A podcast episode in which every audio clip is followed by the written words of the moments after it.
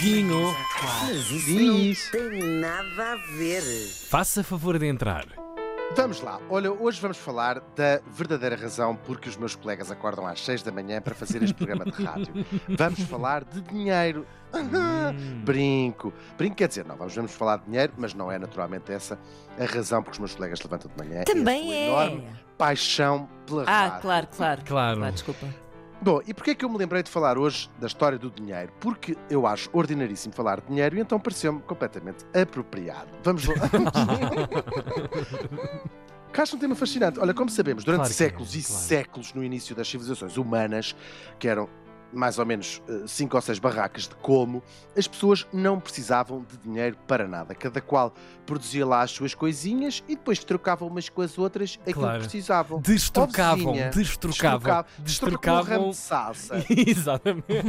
Destroca-me aqui esta abóbora. Pronto, e também, quer dizer, às vezes eram coisas um bocadinho mais sofisticadas. Havia lá uma que tinha mais jeito para o, ba- para o barro. Troca-me aqui esta cama de macramé. Isto tudo na Uhum. idade da pedra, não é? Claro, claro, claro. Por, eh, não, já, já, também no início da- de, alguma vaga civilização. E não havia nem ricos nem pobres, pois era tudo troca direta. Enfim, tudo uma grande chatice. Imaginem, nem dava para lavar a vista assim uma barraca um bocadito melhor. Bom, ou uma gruta já assim mais para bom.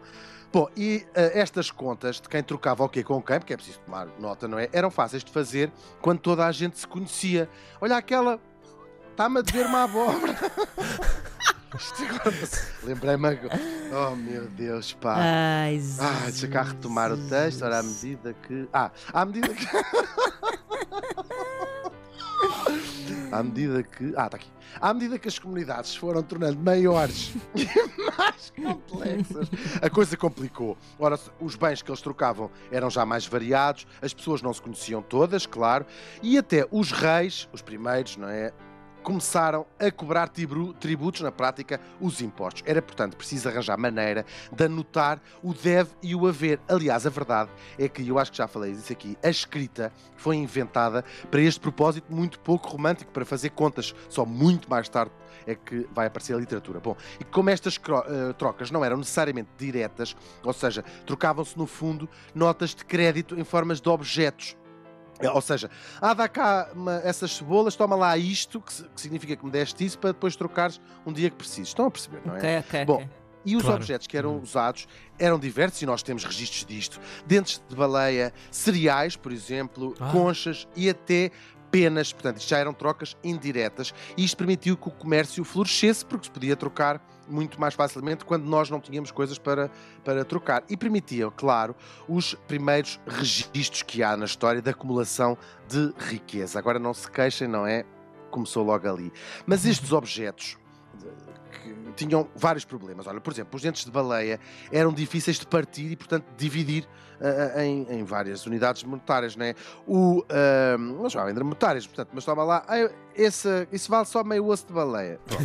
Os cereais pes- pesam como mocaraças, como nós sabemos. As conchas podem ser apanhadas em qualquer lado, tal como as penas, e não têm qualquer valor, ou seja, não tem valor intrínseco o objeto em si. E foi quando surgiu a ideia de usar algo que valesse por si mesmo metais preciosos. Nasce assim o dinheiro em metal. Claro que logo os reis reservaram para si o poder e o direito de cunhar moeda e isso tornou-se uma das principais prerrogativas dos reis. As moedas eram marcadas então com um símbolo régio que garantiam o seu valor e também o seu peso. Mas estas moedas continuavam a ter um problema, sobretudo para quem tinha muitas. É que é uma chatice andar com elas de um lado para o outro. E é aqui que entram os chineses, que tiveram uma ideia genial. As moedas ficavam guardadinhas lá no palácio e eram emitidas notas de crédito em papel, que dava muito Uau. mais jeito para trazer na carteira. É verdade. Cheques. Claro. No fundo, as notas, em boa verdade. Hum, O papel, hum, hum. Está bem, não confio muito Ah. nessa visão, mas está.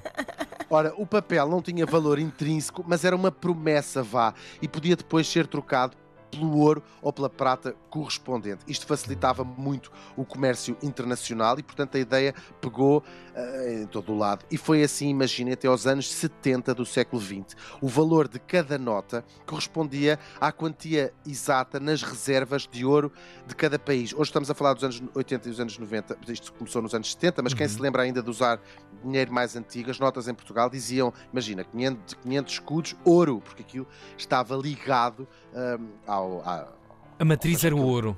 Era o ouro, ok, exatamente, o ok. sta- o standard do Uhum. ouro, depois a partir dos anos 70 isso deixou de existir. Desde então, a engenharia financeira não parou de evoluir, ainda existem moedas e notas, claro, como sabemos, mas representam apenas 2% das transações hoje em dia, e os cartões bancários e de crédito são a maneira como movimentamos o nosso dinheiro, e a, a- a banca eletrónica permite trocar fortunas em segundos. E a coisa não fica por aqui. Já estamos na era das moedas virtuais, das bitcoins e do caraças, e pensar que a única coisa que nós queríamos era trocar um repolho por uma batata. Como dizia o médico dos Monty Python, você não tem nenhum problema de saúde que uma operação bastante cara não consiga prolongar. Mas isso não tem nada a ver.